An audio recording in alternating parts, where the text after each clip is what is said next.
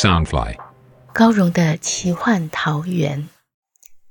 武侠小说是华人独有的乌托邦世界，满足每个人的热血侠义、冒险乐趣与远大梦想。高荣的奇幻桃源是一个以高荣武侠小说连载，加上一点点创作解说的单元。周一到周四，每天晚上十点，陪你仗剑江湖，快意恩仇。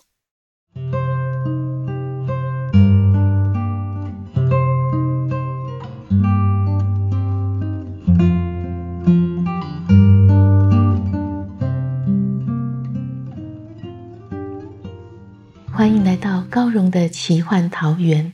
大家好，我是高荣。今天要播出的是《残天阙》四十集。转眼间，我们节目一个星期四集，已经播了三个月了。今天是高荣奇幻桃源第一季的最后一集。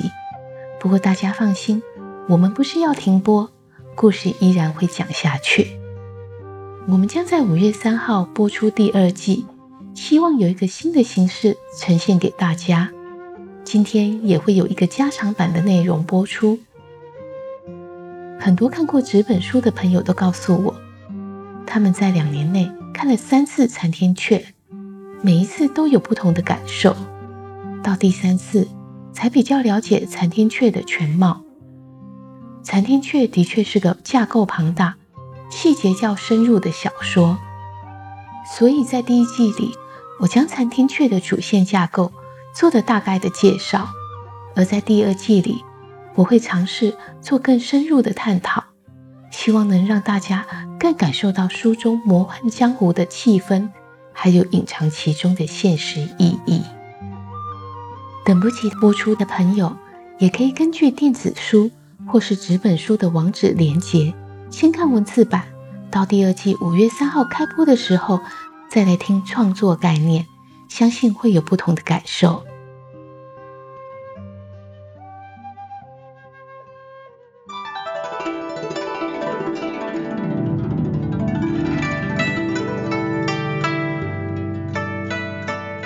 黄飞塔第四层里，中州群侠与邪道高手对峙，只剩云水天独撑大局。他见关庙等高手尽被擒捉。自然不会轻视对方，心想除了手持长剑的白衣少女和使用符术的黄山少年外，自己并无其他帮手，必须一举击毙敌人首领，才能很快控制住局面。他足下一点，从坛桌后飞身而出，水上剑对准应天狂的胸腹大穴狠狠刺去。这招虽非绝上天水，但剑尖一下子震颤出七八道水瀑气劲，也十分惊人。哼！应天狂冷笑一声，双臂护在胸前，幻化出无数拳影，挡住对方剑尖。几招之后，他看准时机，一记重拳穿过剑光缝隙，轰向云水天。同时间。阴阳双仙也合力射出罗秀香彩带，直取云水天背心。这一击若中，云水天当场就会脊骨断裂。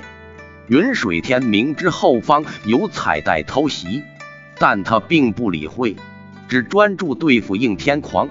只等到阴仙子的彩带快要触到背心，才忽然旋身窜去。阴阳双仙收拾不及。罗秀香彩带直冲向应天狂胸口，云水天施展轻功，身子一个拔高，瞬间又倒栽而下。水上剑气宛如千道水瀑笼罩住应天狂，应天狂头颈包覆于云水天剑气内，前胸又有罗秀香飞撞过来。他身形虽庞大，反应却很快。立刻高举双臂护住头顶，双膝同时一跪，仰身贴地往前滑出数丈，闪过罗秀香的击打。他左臂虽被水伤剑划出一道长长的伤口，但他并不觉得疼痛，反而伸了舌头将手臂上的鲜血舔净。刹那间，他昂然站起，一双铜铃大眼金光四射，脸上神采奕奕，仿佛刚才舔的鲜血是增补神力的鲜美之液。阴仙子的罗绣香彩带再度缠向云水天，要将他五花大绑。云水天手中乃七绝宝剑，锋利无比，内力又比阴阳双仙高。他不必不让，反而挽起无数剑花，要将彩带硬生生削断。阴仙子大吃一惊，忙收带退身。云水天才喘口气，武上墨却已杀了过来。他大袖飘扬，暗藏气劲，有如两把大宽刀呼呼挥砍，施出了七重斩中的绝招云袖斩。云水天暗暗叫苦。这四人俱是一方之霸，若群起合攻，任凭他剑法再超绝，也难抵挡。更何况刚刚才与风小刀大战过一场，此刻已是气力不济。听一声清脆剑响，却是话儿略出，挺剑迎上云袖斩。武上墨见他年纪幼小，原本并不在意，但几招过后。就发现这个小姑娘剑法玄奇，下手狠绝，丝毫不逊于自己的凌厉霸道。他实在惊诧。两人交击十数招，依然打成了平手。武上莫深觉没面子，骂道：“哪来的臭丫头，这般狠辣！”他原本只以双袖进攻，口中才骂完，双掌忽然从袖底翻出。以掌刀出其不意地斩向画儿的手腕，画儿却早已留心他袖中另有乾坤，手中长剑闪电划去，想将武上墨连袖带掌狠狠削下。武上墨大吃一惊，赶紧缩掌入袖，幸好他反应极快，只被扫下一截袖角，吓得他退回手势，不敢随意进攻。兰陵沉香剑法原本潇洒优雅，画儿身形清瘦，白衫飘飘，对上舞上墨的大袖飞扬，就好像小蝶舞大鹏。两人若非生死相拼，这么一来一往，倒像是大鹏小蝶翩翩共翱翔。云水天得画儿之助，缓出手来，再度迎上应天狂和阴阳双仙。他方才与风小刀动手，真气耗损过巨，一下子无法再施展绝伤天水，只能先清灵游走，等待恢复力气。应天狂却看出他心中盘算，忽然间，似猛兽狂吼般仰天大叫，屋顶泥沙被震得滚滚而落，六十四排烛火也灭了一半，塔内顿时暗了下来。啊！青衣空射的一名女道姑，功力较弱，受了这震荡，忽然惨叫一声，滚倒在地。陆逍遥连忙射去一张清心寡欲符，想帮助他镇定心神，却已经来不及。倏然间，几百根稻草从女道姑的头脸身上快速穿出，越穿越多，她大声狂叫哀嚎。在地上不停翻滚，稻草却在他身上大把大把衍生，最后女道姑发出一声哀鸣，竟活生生成了稻草人。公子峰等人伤体受到巨震，纷纷口吐鲜血，鲜血中也夹着无数细长蠕动的稻草，脸颊、颈肩、手臂都有稻草透体而出，蠢蠢蠕动。形状十分可怖，成群稻草宛如蚯蚓，不停扭身，到处爬行，蔓延成一大片一大片。等找到相对应的另一根稻草，两两缠卷成麻花，才停下来。陆逍遥双袖急舞，连连射出真金火炼符，才将满地扭爬的稻草烧灭。烛光惨惨。映得众人脸色鬼气森森，忽明忽暗。此情此景当真邪异的令人毛骨悚然。云水天大是震撼，饶是他在江湖上打滚，见过不少惊心动魄的恶斗，也不禁感到恶心，几乎要呕吐出来。此时方知众高手为何满脸惊惶，不敢开口说话。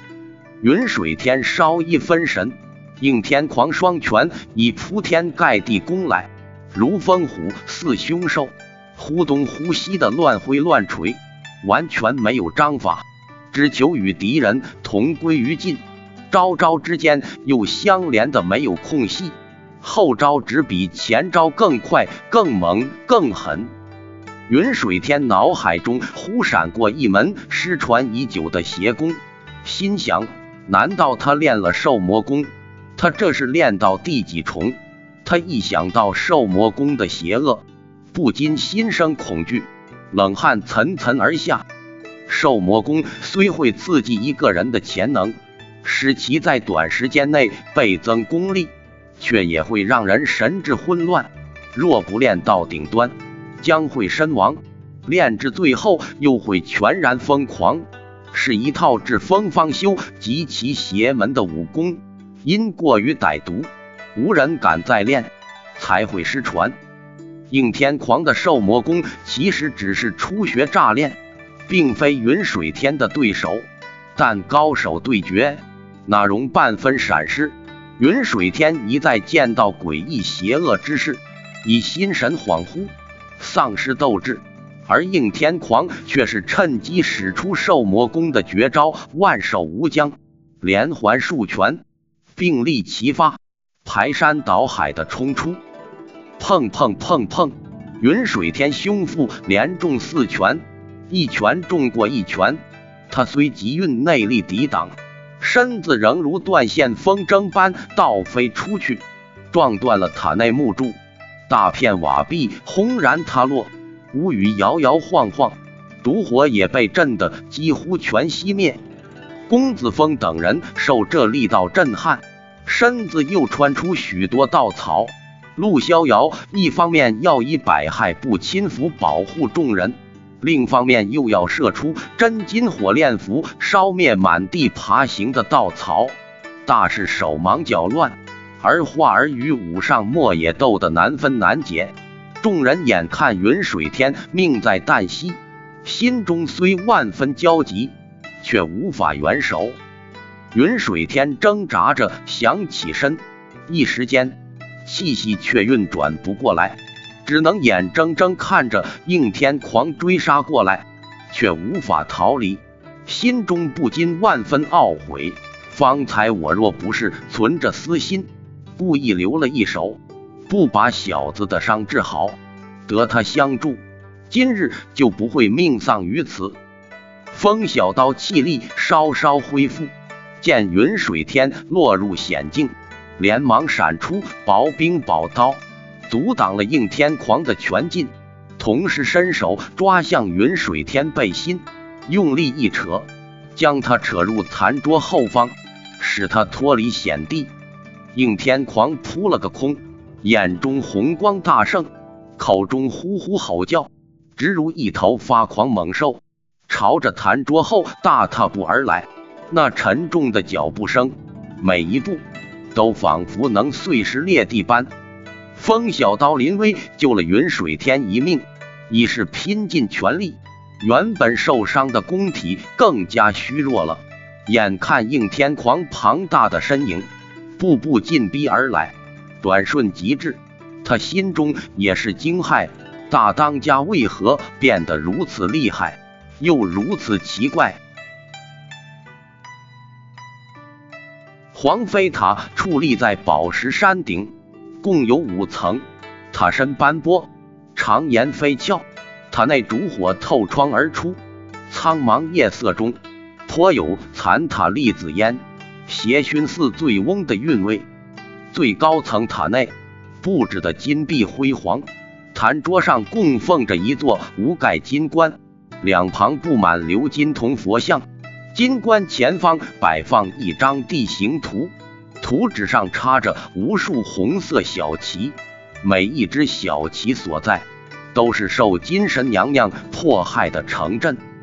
金棺内横卧一名风姿妩媚的美女，她圆润的玉手顶着长长的金烟筒，慵懒的吞云吐雾，另一只手把玩着一只红色小旗，全身穿着红金缕衣，珠光灿烂的藏身在烟雾弥漫之后。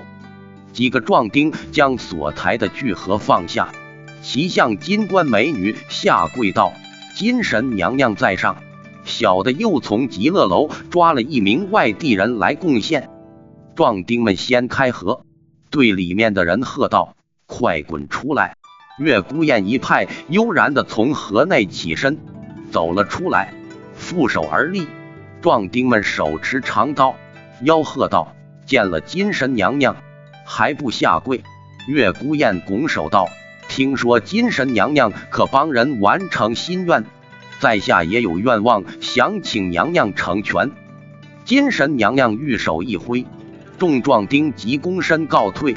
金神娘娘微眯着细长美目，打量月孤雁半晌，道：“本娘娘不会无故答应人家愿望。世间事总是有所得就有所失。”月孤雁道：“在下想带走第四层塔那些人，不知要付出什么代价。”金神娘娘喷吐着云雾，微笑道：“那些人身中蛊毒，转眼就要死了，与阁下又非亲非故，付这代价，你划算吗？”月孤雁道：“娘娘说的极是，但我兄弟一定要趟这浑水，我也只能奉陪到底。”他话锋一转，又道：“在下已拜访过那位控制数座城镇、富甲一方的赵大。”金神娘娘道：“你见了赵大，关我什么事？”月孤雁笑道：“凡事要找到正主儿才好商量。我从赵大口中得知，娘娘即是在下该找的人。”金神娘娘知道赵大十分畏惧自己。可是他居然会对眼前之人吐露实情，出卖自己，不禁有些惊愕，口中却只哼道：“像赵大那种家伙，我随手可捡来一大把，你见便见了，又怎地？”月孤雁微笑道：“我并不是要以赵大威胁娘娘，只是想跟娘娘讨教讨教。”金神娘娘金光数闪即逝，冷笑道。跟我讨教？难不成你想在这儿动手？你们的小命可全掌握在我手里？月孤雁摇头道：“其他人或许是受娘娘控制，在下却是不请自来。因为娘娘贵人事忙，从云梦大沼移身水灵廊，又转至喜乐小城。我若是不自己成为瓮中之鳖，如何拜见娘娘尊严？”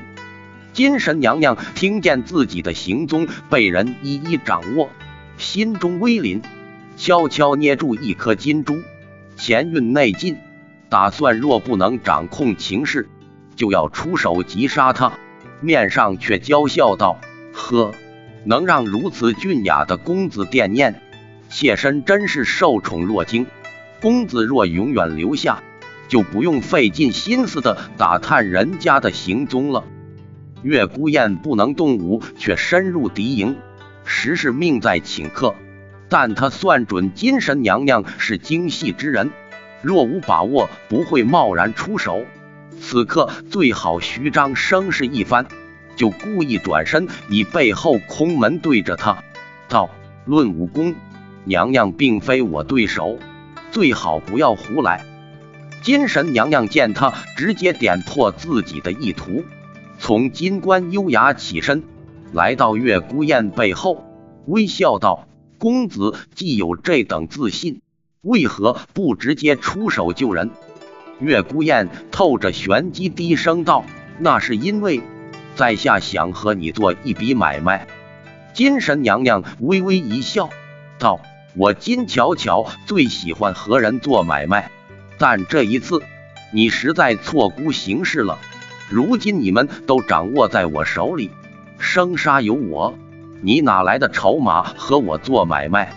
月孤雁微笑道：“来此之前，我已差人通报无间岛，只要援军一到，贵派就要遭殃。金巧巧娇笑道：“公子想诓我？无间岛正忙着准备除魔大会，怎有空拨人前来救援？就算无间真派人前来，我有这些人质在手，他们又能如何？到时候也只能乖乖听我摆布。”月孤雁道：“无间援军来不来，其实也不重要。”但贵派从此树立这强敌，就麻烦的很。金巧巧柳眉一扬，傲然道：“那又如何？娘娘我不过弹个小指儿，就一举铲除了长江帮主雷海、青衣空舍主持、关庙道长，还有无间七侠公子峰，说不定还要再加一个无间六侠云水天。我又怎会怕无间寻仇？”月孤雁淡淡道：“是吗？我想贵派一直隐秘行事，必有见不得光的大图谋。贵主心志高远，可娘娘却是杀几个武人就志得意满，大肆张扬，惹得中州各帮派群起挞伐。到时贵派还能保全吗？贵主的大事业又如何成就？”金巧巧暗暗惊骇。长久以来，因主人受困未出，他只能以暗杀或勾结的方式来扩张势力。他原本打算趁无间岛忙着除魔大会，无暇理会其他事，他可以大举收集五人魂魄。岂料这文氏竟会向无间岛通风报讯，若行无认真，派人大举杀来，自己身亡事小。主人无法复出才是大事。月孤雁见他心生动摇，又道：“娘娘不如拿这些人质与在下做个交易，还更值得些。”金巧巧暗恨这群没用的手下，怎抓来一个烫手山芋？冷哼道：“阁下既与无间勾结，妾身又如何与你合作？如何相信你？”月孤雁微笑道：“我既能翻云，自也能覆雨。这威逼利诱，使把金巧巧的兴致提到了最高点，也把他的处境逼到最绝处。如今他也只能做做姿态，道：‘说吧，就姑且谈谈你的买卖。倘若不合我意，就别怪我下手无情。’”月孤雁远眺窗外无尽苍穹。悠然道：“在下将无间岛双手奉上，不知还合娘娘心意吗？”金巧巧芳心俱震，再也无法冷静，道：“你怎么可能？”他凝目望去，见这文氏平窗长立，清风吹拂的他白衫款款，发丝飞扬，出尘不群的气质，配上俊美无双的容颜，沉浸在融融月色中。时宛若天人。月孤雁回转身来，目光冰寒锐利，直探入他眼底，冷声道：“娘娘手上有一颗谋朝夺位的棋子，何不善加利用？娘娘举事之时，只需通知一声，在下定差人相助。”他扬手直去一把黑色棋子，击垮所有红色小棋，在金关前方的地形图上。排出一个“军”字，金巧巧望着地图上那个“军”字，不由得遍体生寒，心想：我掌握这颗棋子，是为了奇击五阴煞，好让主人复出。这人为什么会知道？金巧巧一直认为，就算要夺下无间岛，也该等主人复出后带领，自己可没本事对付邢无刃。但经眼前白衣文士提醒后，他忽然觉得自己也可干一番大事，心中的谋划顿时转了起来。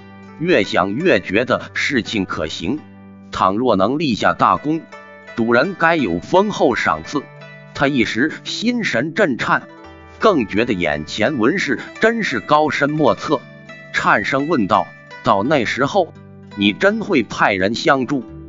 月孤雁微微一笑，不置可否，只意味深长的道：“若是让行无人得到剑阁那批神兵利器，事情就不好办了。金巧巧惶惑道：“既然皇妃她那群人对你无啥益处，你为什么要这么大费周章？”月孤雁平静的面容泛起一抹淡如春风的微笑，道：“为了我兄弟。”他见金巧巧犹豫不决，又催逼道。无间岛的人转眼即到，娘娘再不做决定，只怕悔之晚矣。倘若他们来时看见众人平安，只会当我是撒谎胡闹。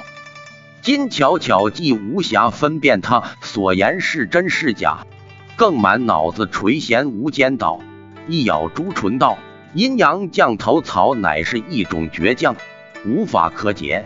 你带走的人若是死了。”与妾身可是没有半点关系。月孤雁微笑道：“人之生死，天命所定。你我不过一介凡夫，又怎可强求？另外，我和你再打个赌，七日之内，我定会从赵大手中买回喜乐小城。”说罢，潇洒转身，大踏步而去。金巧巧缓缓扬起玉掌。几乎就要发出气劲，打向月孤雁，却见月孤雁既不回头，也不运功相抗。他心中几番挣扎，终是收了手，只目送人离去。他心中怅然若失，见白山成点，独见隐没，一时清醒，娇喝问道：“你究竟是谁？”远方传来朗朗清音。我自是兰亭香榭的主人月孤雁。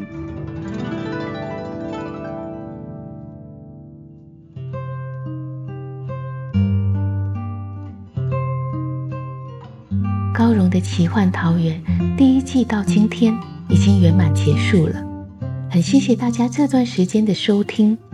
如果你还喜欢残天阙这个故事，不要忘了五月三号星期一。